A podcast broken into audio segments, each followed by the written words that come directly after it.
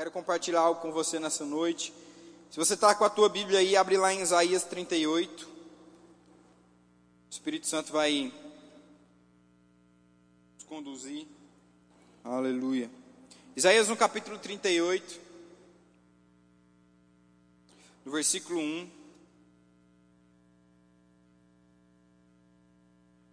Deus é bom. Se você quiser acompanhar comigo, eu estou lendo na versão King James. Você tem essa versão aí, você vai conseguir acompanhar ela comigo. Lá em Isaías, no capítulo 38, no versículo 1.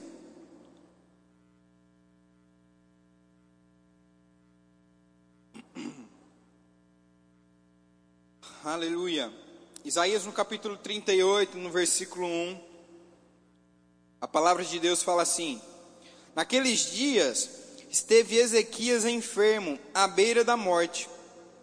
E Isaías, o profeta, o filho de Amós, veio até ele e lhe disse assim: Diz o Senhor: Coloca a tua casa em ordem, pois tu morrerás e não viverás. Verso 2: Então Ezequias virou sua face em direção ao morro e orou ao Senhor e disse: Lembre-se agora Ó Senhor, eu te suplico, como eu tenho andado perante a ti em verdade e com um perfeito coração, e tenho feito o que é bom aos teus olhos. E Ezequias chorou profundamente.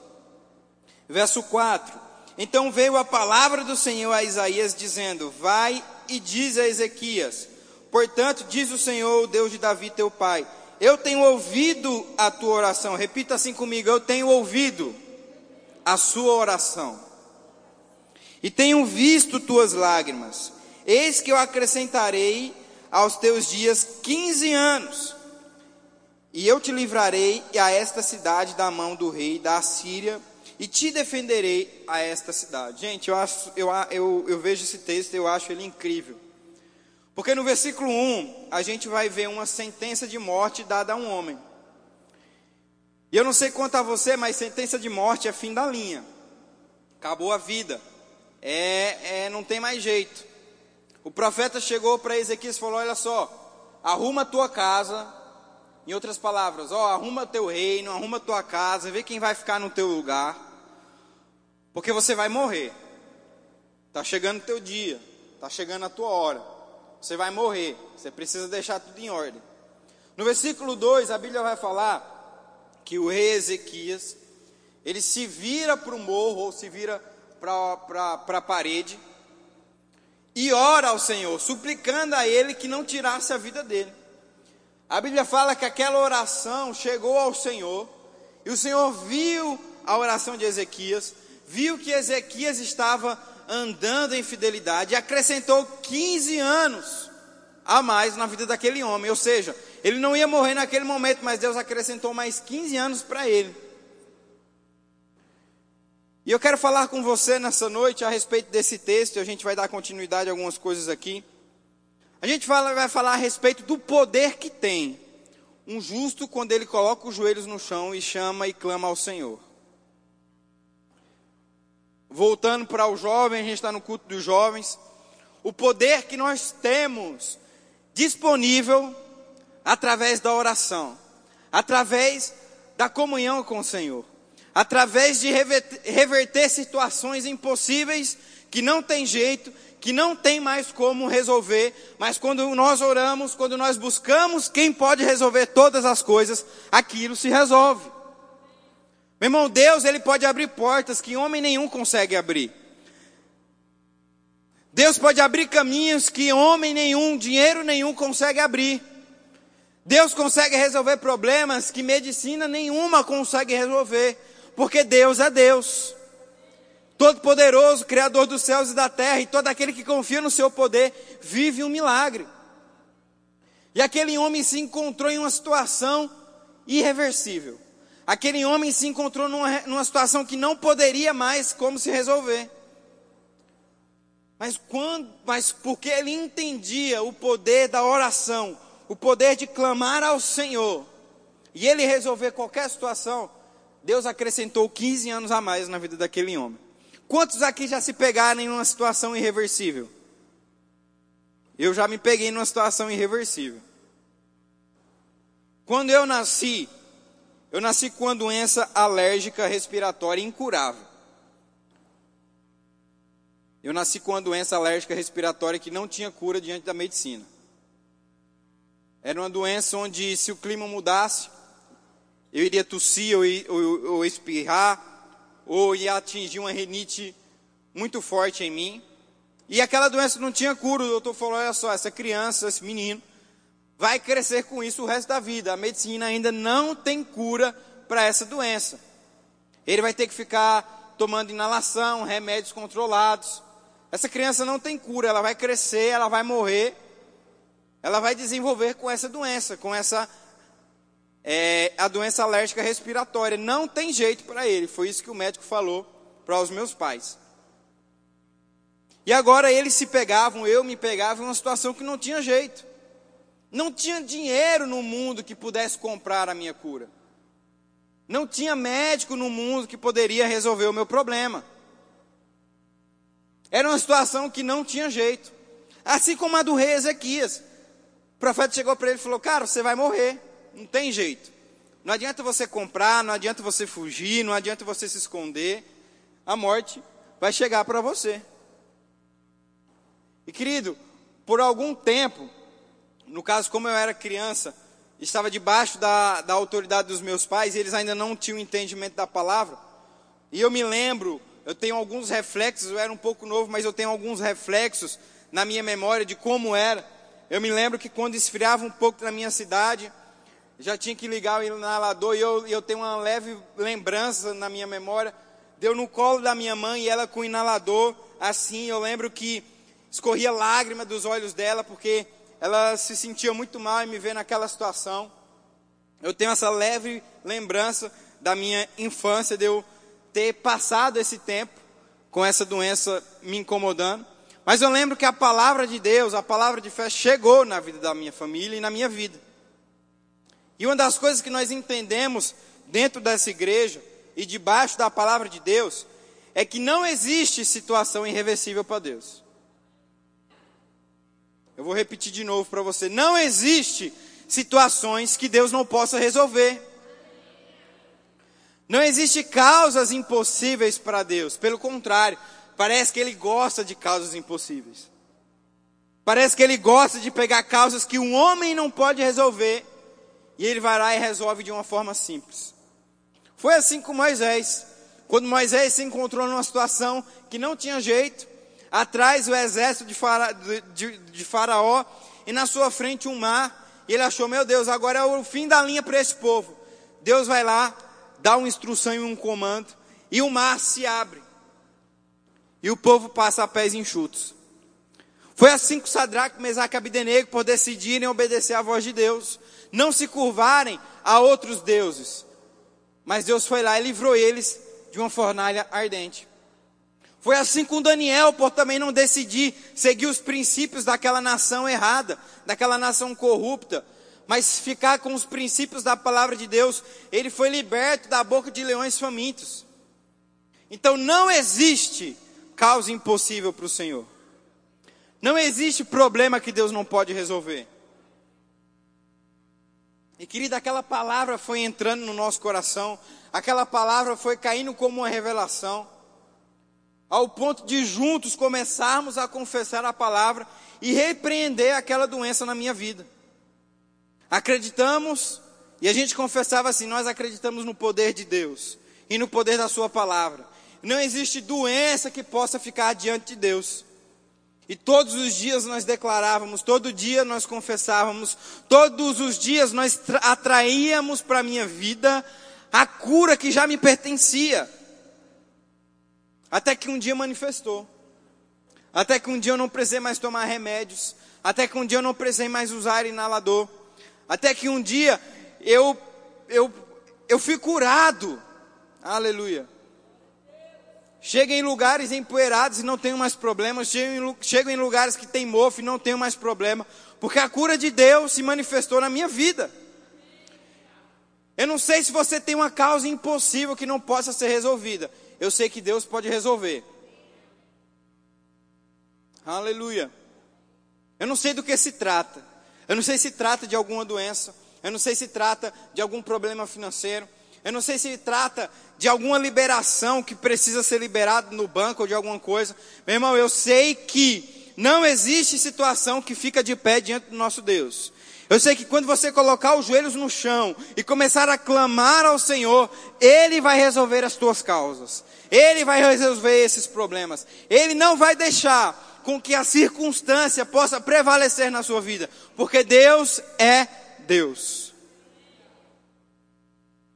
Deus é poderoso para fazer um milagre na tua vida se você acreditar. Aleluia. Mas o diabo ele tem roubado isso de uma geração. O diabo ele tem roubado isso de muitas pessoas. O diabo ele tem roubado isso da vida de pessoas.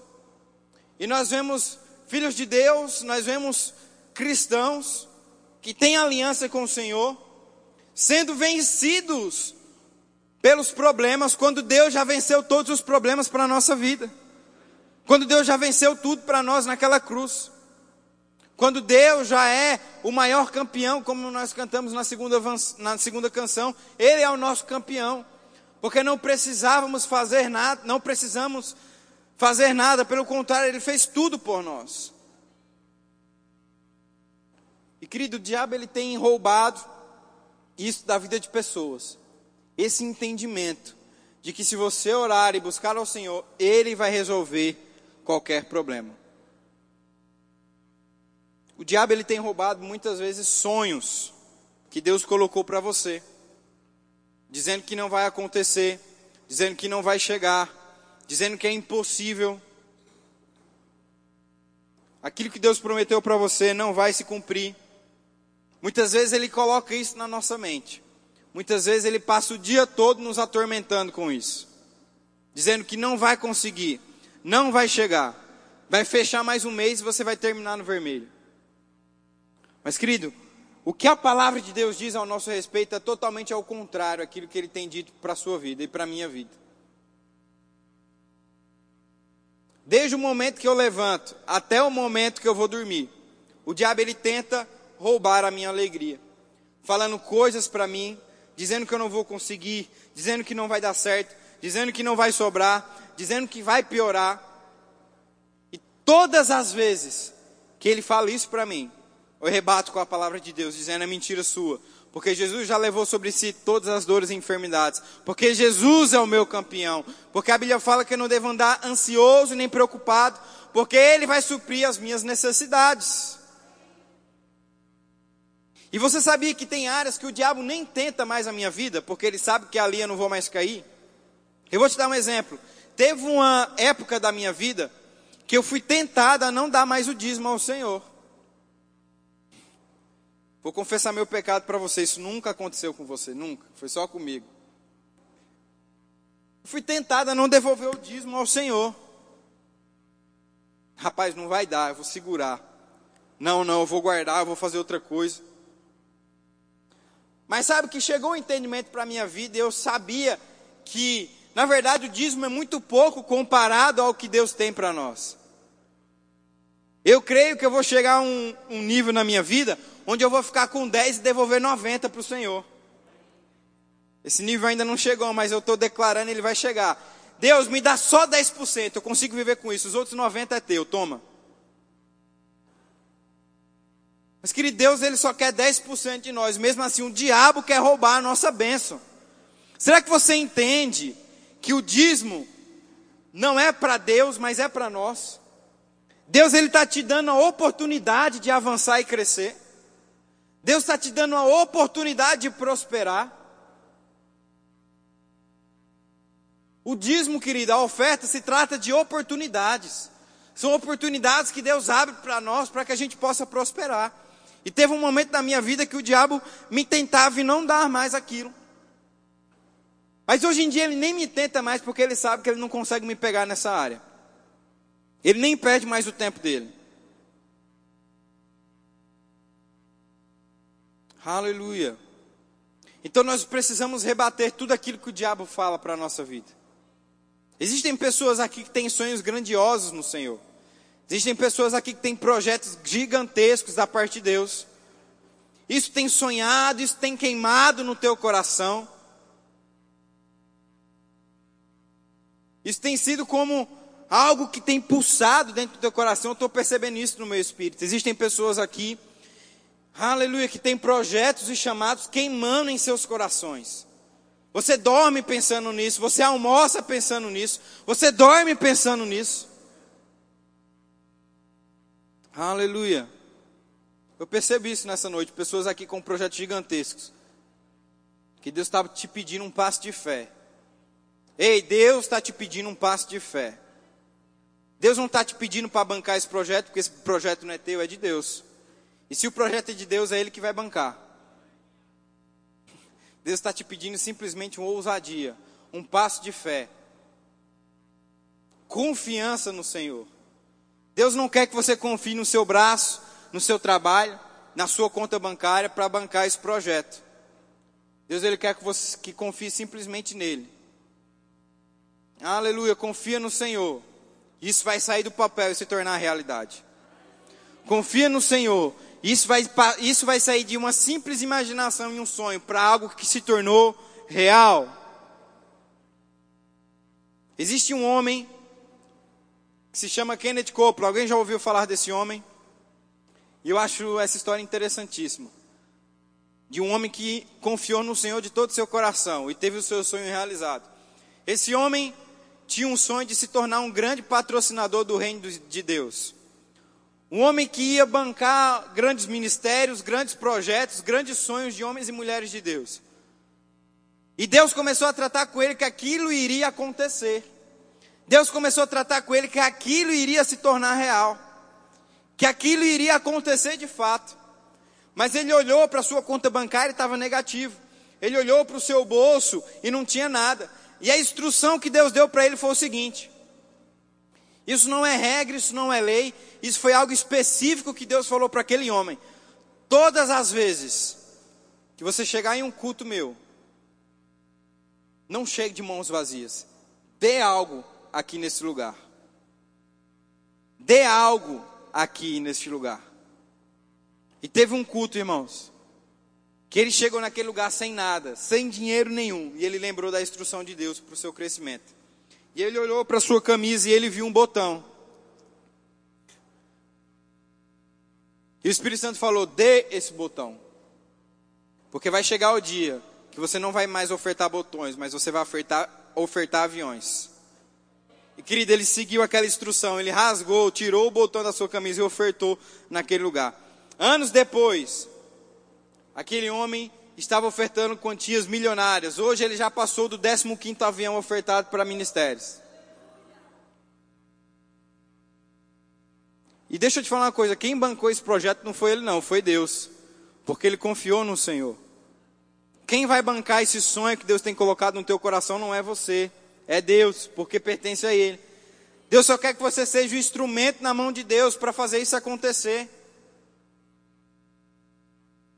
E se você continuar firme e perseverante no Senhor, você vai ver a mão poderosa dele estendida sobre você. Não deixa com que o diabo roube os sonhos e os projetos que Deus colocou no teu coração. Mas confia no Senhor até o fim. E você vai ver o milagre dele acontecer na tua vida. Para que o nome dele seja exaltado, para que o nome dele seja glorificado, para que ele possa realmente ser exaltado na tua vida e as pessoas verem que é Deus em você. Você vai chegar no seu trabalho e as pessoas vão perguntar o que está acontecendo. Você vai dizer: é Deus na minha vida.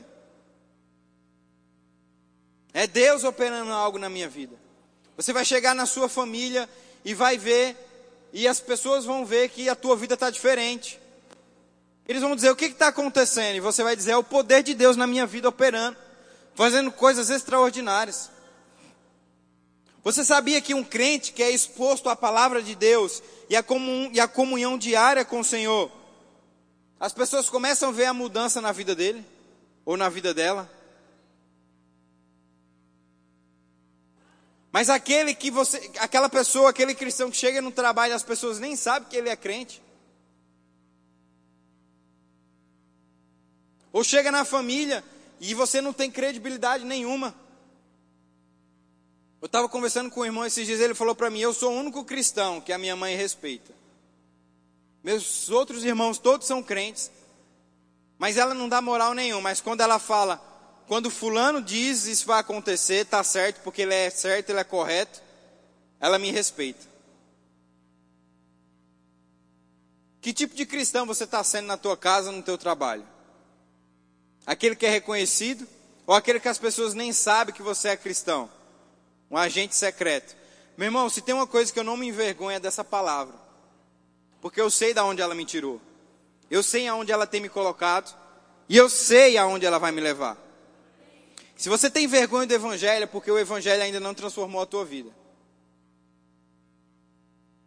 Porque quando você se deixar ser transformado pelo poder de Deus, nunca mais você vai sentir vergonha da palavra do Senhor. Porque eu sei de onde ela me tirou, eu sei de onde eu saí. Eu sei aonde Deus tem me colocado, eu sei aonde Deus vai me levar. E é por isso que eu não me envergonho dessa palavra, mas pelo contrário, eu não me canso de confessar, eu não me canso de declarar, eu não me canso de render graças, de chamar a existência, porque eu sei do poder de Deus na minha vida, eu sei o que Ele pode fazer na vida de uma pessoa. Aleluia. Eu sei o que o poder de Deus pode fazer na vida de alguém, meu irmão. O poder de Deus pode pegar uma pessoa sem perspectiva, sem esperança, sem jeito nenhum na vida e transformar ela em uma autoridade, em transformar ela ou ele em alguém próspero, em transformar ela ou ele em alguém respeitado. Porque é isso que o poder da palavra faz na nossa vida. Quando nós nos deixamos ser tratados por ela, nós vamos viver o extraordinário de Deus. Aleluia. Eu quero que você leia mais um texto comigo. Lá em 2 Coríntios, no capítulo 12, no verso 9. Aleluia. Deus é bom. Diga assim comigo: Deus é bom. Aleluia. 2 Coríntios, capítulo 12, no verso 9.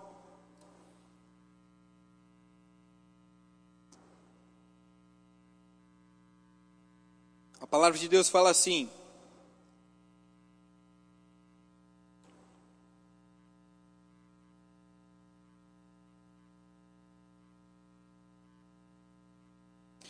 E ele disse-me: A minha graça é suficiente para ti, porque a minha força se aperfeiçoa na fraqueza. De boa vontade, pois me gloriarei das minhas fraquezas, para que o poder de Cristo repouse sobre mim. Portanto, eu tenho prazer nas fraquezas, nas censuras, nas necessidades, nas perseguições, nas aflições por causa de Cristo. Porque quando eu estou fraco, aí é que eu estou forte. Se você pegar o contexto desse texto aqui em 2 Coríntios capítulo 12, você vai ver que é um desabafo do apóstolo Paulo para com o Senhor. O apóstolo Paulo vai começar a desabafar com Deus, falando de alguns problemas que ele estava passando. Problemas simples, comuns, como ser chicoteado em nome do evangelho, ser apedrejado, ser esquecido em calabouços, essas coisas que às vezes a gente passa, né? Estou sendo sarcástico com você. E o apóstolo Paulo começou a desabafar isso com o Senhor. Começou a ser, a abrir o coração com Deus. E Deus fala no versículo 9 para ele, fala, Paulo, a minha graça, ela te basta.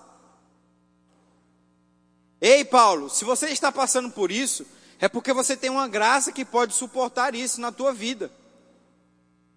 Meu irmão, Deus não vai deixar você passar por nada que você não tenha capacidade de, de, de aguentar.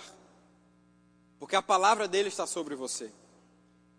E uma das coisas que nós precisamos entender, para que causas impossíveis possam ser revertidas, não perdi a minha linha de raciocínio. O Espírito Santo falou algumas coisas no meio, mas nós ainda estamos falando sobre causas impossíveis, sobre reverter situações. E a primeira coisa é orar, buscar ao Senhor, clamar a Deus e Ele vai nos ajudar.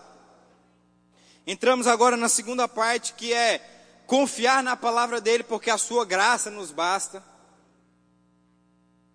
Confiar na sua palavra, porque Deus ele não vai nos abandonar. E Deus fala para Paulo: Paulo, a minha graça ela basta para você, filho. A minha graça, ela basta para você. E sabe que muitas vezes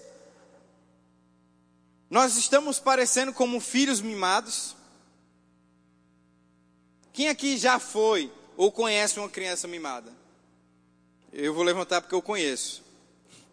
Não fui não. Sabe, uma criança mimada é aquela criança que tudo ela chora, tudo ela reclama, tudo ela não tá bom para ela. E qualquer coisa que está fora da, da, do eixo, ela está chorando, ela está murmurando, ela está. E a mãe vai lá e, e acode. Sabe que muitas vezes nós estamos como filhos mimados diante de Deus. Chegam algumas coisas diante da nossa vida que nos fazem crescer. Porque eu não olho para o problema e vejo como empecilho, mas eu olho para o problema e vejo como um crescimento para a minha vida. Eu sou como Davi, meu irmão. Em 1 Samuel, no capítulo 17, as pessoas que estavam lá olhavam para Golias como um problema. Davi olhou como oportunidade de crescimento. Quando se levanta alguma coisa na minha vida, meu irmão, eu avalio e vejo se aquilo não se levantou por conta de alguma desobediência ou por conta de algo errado na minha vida. Se eu vejo que está tudo correto e aquela situação se levantou, eu vejo, opa, oportunidade de crescimento, oportunidade para mim avançar. Mas muitas vezes nós estamos como crianças mimadas, chorando por tudo, murmurando por tudo. E Deus falou para Paulo: Paulo, a minha graça ela basta para você, filho. E querido, com isso eu não estou dizendo que você não deve clamar ao Senhor em momentos difíceis, não, pelo, pelo amor de Deus.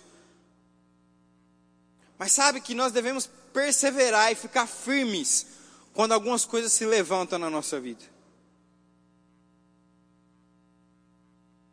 Porque de trás da perseverança, de trás da confiança da palavra de Deus, meu irmão, existe o poder milagroso de Deus que faz reverter situações.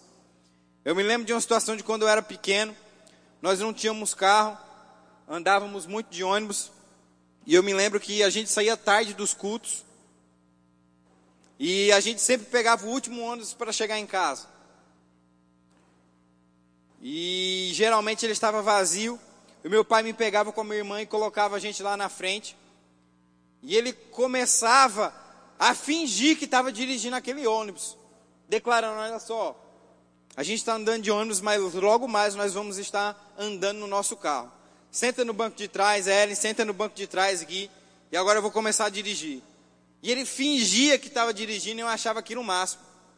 Depois eu entendi que aquilo foi um ensinamento de confissão. Aquilo foi um ensinamento para a minha vida, de que não existe nada perdido quando a gente começa a confessar a palavra de Deus. E meses depois, aquilo que nós estávamos confessando aconteceu. O carro chegou. Não só isso, mas outras coisas. Por quê? Porque não murmurávamos diante de situações.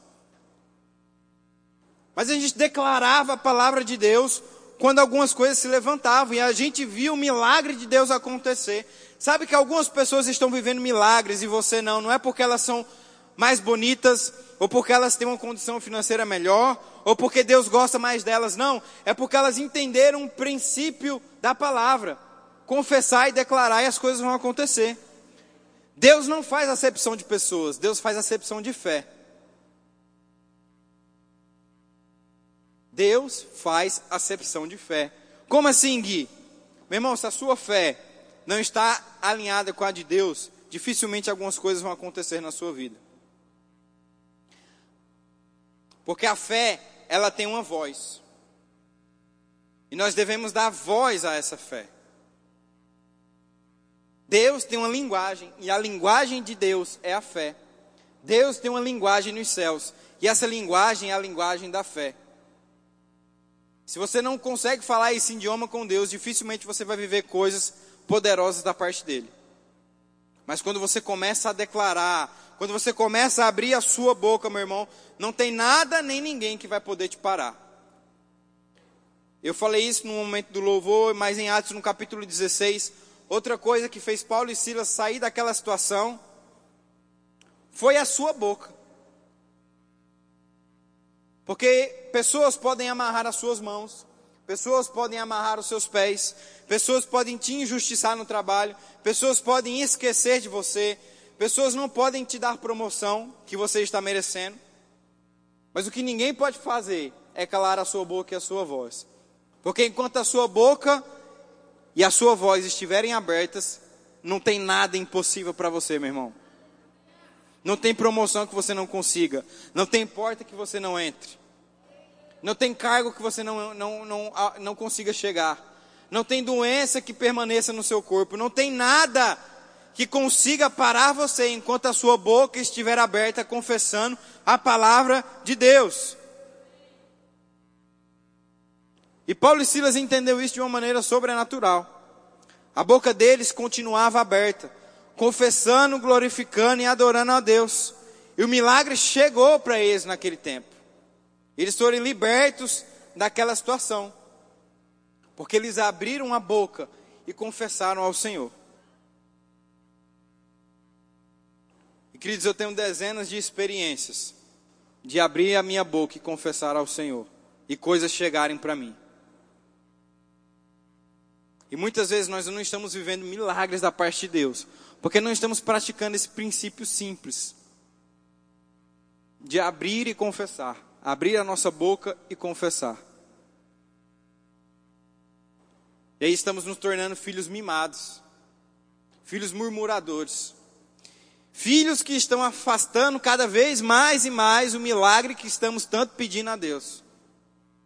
Quando você abre a sua boca para murmurar e duvidar da palavra de Deus, você se distancia mais daquilo que você tem pedido ao Senhor. Mas quando você abre a sua boca e começa a atrair o favor de Deus para a sua vida, você se torna cada vez mais perto do poder e do milagre de Deus para a tua vida. Aleluia. Querida, eu não me canso de falar sobre essas coisas. Sabe, jovem, porque eu sei que isso vai mudar a tua vida. O Espírito Santo tem me direcionado a falar sobre essas coisas. E eu não vou ser resistente. Porque é isso que vai mudar a tua vida. Quando o problema chegar na tua vida, é isso que você tem que usar para resolver. Quando você precisar de alguma coisa, é isso que você tem que usar para resolver. Existem problemas que talvez o teu dinheiro pode resolver, que o teu alto, que o teu conhecimento pode resolver, mas existem coisas que vão se levantar na tua vida que só a palavra de Deus pode resolver. E aí nesses dias você vai lembrar de mensagens como essas. Nesses dias você vai lembrar de palavras como essas. Palavras onde vão te ensinar a reverter quadros impossíveis se tornarem possíveis a reverter quadros que não têm solução em quadros que se tornam muito prováveis de acontecer. Porque você confiou na palavra de Deus. Porque você entendeu que esse era o caminho. Porque você entendeu que era por aí que você deveria seguir. Porque é isso que Deus quer para a nossa vida, meu irmão, uma vida de abundância. O nosso período aqui na Terra é um período muito curto. Se você comparar o período que você vive aqui na Terra com o período da eternidade, é algo muito curto. Nós estamos de passagem aqui nessa terra. Eu gosto desse exemplo que eu ouvi uma vez, é muito interessante. Todos nós, cristãos, independente da placa de igreja, independente do que de que denominação faz parte, todos nós estamos no mesmo avião indo para o mesmo destino, que é o céu. Estamos no mesmo avião, indo para o céu. Mas dentro de um avião, existem algumas classes. E uma delas é a primeira classe. Eu ainda não viajei de primeira classe, mas eu creio que eu vou viajar em breve. Mas a primeira classe é uma classe mais confortável. É uma classe que tem uma poltrona mais aconchoada. É uma classe que tem um atendimento melhor é uma classe onde você é mais beneficiado, diferente da classe econômica, que o encosto quase não desce, rara, quase sempre você cai atrás de uma criança que está lá gritando, chorando, batendo, que tem aeromoças ou, aero, ou, ou é aeromoços que falam, não, né? Comissário, né? Comissário, aeromoços, ou aeromoças que são mal educadas. Tem essa classe econômica, essa classe que Eu tenho andado, mas em nome de Jesus eu vou começar a andar em primeira classe. Mas a gente está indo para o mesmo destino. Aquele avião está indo para o mesmo lugar. A gente pegou aquele avião no mesmo lugar e estamos indo para o mesmo destino. Qual que é a diferença? A diferença é que quem anda na primeira classe tem uma viagem melhor, mais tranquila para aquele destino. Diferente de quem está viajando na classe econômica. No reino espiritual é do mesmo jeito. Nós estamos indo para o céu. E a viagem aqui para o céu é a terra. Em que classe você tem andado aqui na terra? Na classe econômica ou na primeira classe? Porque quando você chegar no céu, Deus vai falar para você: olha só, tinha a primeira classe disponível, por que, que você estava andando na econômica?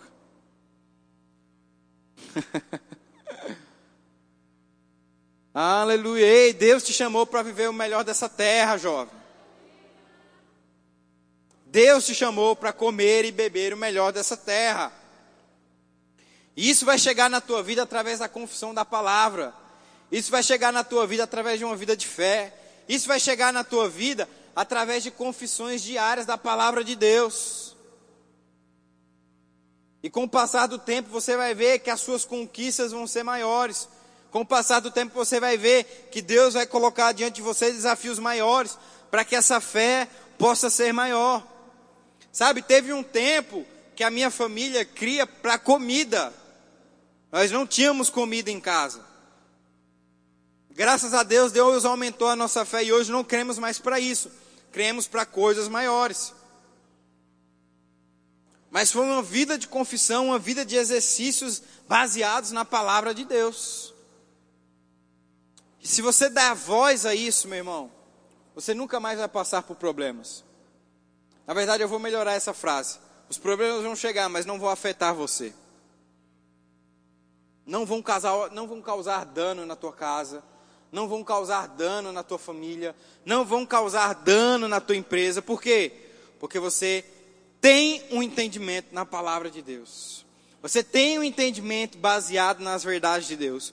Você tem um entendimento convicto nas coisas do Senhor. Amém? Queria estar chamando o grupo de louvor. Deus é bom. E com isso eu quero ler mais um texto com você. Está lá em Tiago, no capítulo 5, no versículo 7.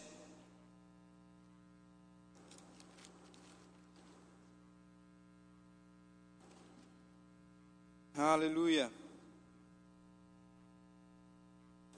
Tiago, no capítulo 5, no verso 7 palavra de Deus fala assim: Sede, pois, pacientes, irmãos, até a vinda do Senhor.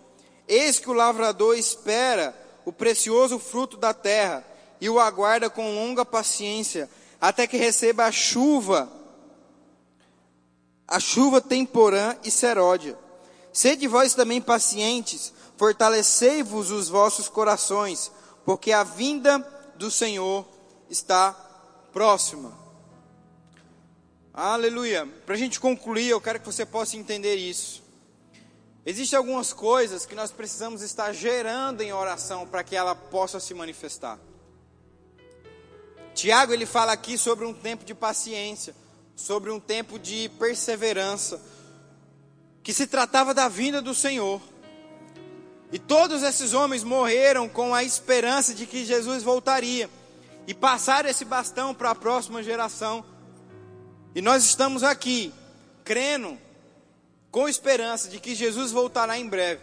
Eu tenho uma plena convicção no meu coração de que estamos próximos da vinda do Senhor. Se nós não formos a geração que será arrebatada pelo céu, nos ares pelo Senhor, a próxima geração não passará, isso é certeza.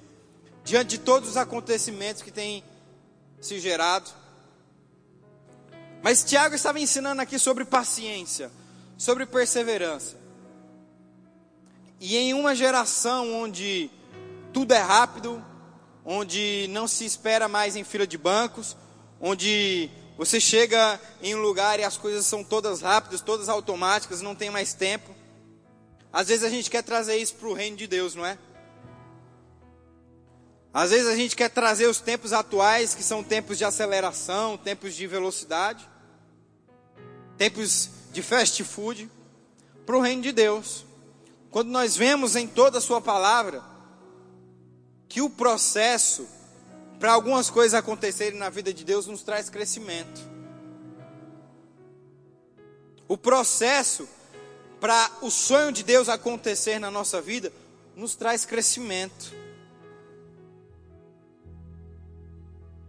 E muitas vezes nós vamos precisar gerar os sonhos de Deus no nosso coração. Sabe que uma mãe, quando ela descobre que está grávida, o filho não vai nascer na outra semana? Demora um período de nove a dez meses para essa criança nascer. Por quê? Porque existem estruturas dentro daquela criança que precisam de tempo para ser gerado. Um cérebro, ele não é gerado do dia para noite. Um coração não é gerado do dia para noite. Um pulmão não é gerado do dia para noite. Precisa-se de tempo para estruturar coisas importantes na vida daquela criança. Como cérebro, coração, pulmão, coisas de extrema importância para a sobrevivência daquele ser humano. Sabe, querido, que você precisa gerar os sonhos de Deus para que isso possa trazer crescimento para a tua vida, porque experiências de crescimento vão ser essenciais para o fortalecimento da tua fé. Experiências de crescimento no meio do processo vão ser essenciais para o fortalecimento da tua fé. E muitas vezes nós queremos acelerar o plano, o plano de Deus na nossa vida. Muitas vezes queremos acelerar aquilo que Deus está te pedindo. Calma, paciência. Eu sou o Senhor do tempo, eu sei de todas as coisas. Eu acho interessante que em Mateus no capítulo 3, no final do capítulo 3, quando Jesus ele é batizado por João Batista nas águas, e Jesus teoricamente já estaria pronto para viver e cumprir o seu chamado. O Espírito de Deus o guia para um tempo de preparação. E eu vejo isso na palavra de Deus me ensinando que nós precisamos estar preparados para viver os sonhos de Deus na nossa vida. Muitas pessoas não estão preparadas ainda para viver os sonhos e os projetos de Deus, porque não têm maturidade, porque não geraram no seu espírito uma maturidade para viver coisas de Deus. Sabe que Deus já mostrou coisas grandiosas do meu futuro. Mas eu atento pela Sua palavra e eu sigo o tempo de Deus, porque eu sei que Ele sabe de todas as coisas. Eu sei que Ele sabe o tempo certo de todas as coisas. Meu irmão, fica tranquilo, fica de pé. Eu quero falar isso para a gente começar a encerrar. Fica de pé. Aleluia. Certa vez eu estava um pouco apreensivo com algumas coisas que eu estava esperando da parte de Deus. E eu questionando ao meu espírito, por que, que não chega? Por que, que não está acontecendo? Por que está demorando tanto? O Espírito Santo falou algo que ficou marcado para mim. Foi, Guilherme, fica tranquilo. Porque Deus não se atrasa para as coisas que Ele projetou para você. Meu irmão, aquilo foi como um choque para mim. E eu descansei meu coração. Porque Deus ele não se atrasa. Deus ele não se esquece. Deus ele não abandona. Coloca a mão no teu coração, vamos orar juntos. Deus ele não esqueceu de você. Deus ele não esqueceu dos teus projetos. Deus ele não esqueceu dos teus sonhos. Ei, Deus não está atrasado. Deus não se atrasa, meu irmão. Ei, jovem, Deus não está esquecido. Aleluia. Em Marcos, no capítulo 5, tem uma história muito interessante. A Bíblia vai falar de um homem chamado Jairo. Aleluia. E esse homem procurou Jesus para que ele pudesse curar a sua filha. e Jesus, no caminho de curar a filha de Jairo, se depara com a mulher do fluxo de sangue. E Jesus tem todo aquele processo que talvez você deve, deve conhecer a história. A mulher toca nas vestes de Jesus. Jesus pergunta: Quem me tocou? Os discípulos falam: Senhor, estamos cercados por uma multidão. Como, que, como assim você pergunta quem me tocou? Jesus fala: Vei, saiu virtude de mim, poder. Alguém me tocou diferente. Aquela mulher se apresenta. Jesus olha para ela e fala: Tua fé te salvou. Vai em paz. Quando a caminhada continua, as pessoas chegam para Jairo e falam: Jairo, ei, a tua filha morreu, para de perturbar o mestre. Jesus olha para Jairo e fala: Tira os incrédulos daqui. Tira os incrédulos daqui. Logo em seguida, Jesus fala: Jairo, crê somente. Em outras palavras, Jesus estava dizendo: Jairo, eu não me atrasei. Eu não me atrasei, Jairo. A tua filha ela vai ser curada. A tua filha ela não vai morrer.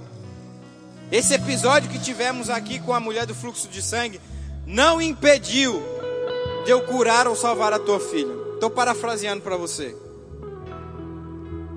Meu irmão, Deus não esqueceu de você. Deus não se atrasou nas coisas da tua vida.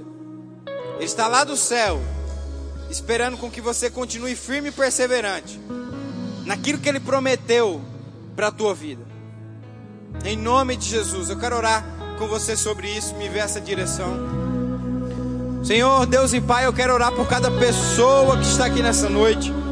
Pessoas que têm projetos grandiosos, pessoas que têm sonhos magníficos, pessoas, Pai, que você separou, que você os escolheu para operar e viver coisas grandiosas aqui nessa terra, Pai.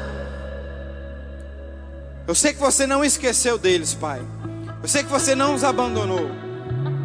Em nome de Jesus, Pai, que você possa trazer paciência, Senhor, e calma no coração deles, para que eles possam continuar avançando e perseverando naquilo que você os confiou, Senhor. E vai acontecer vai manifestar. Em nome de Jesus. Amém.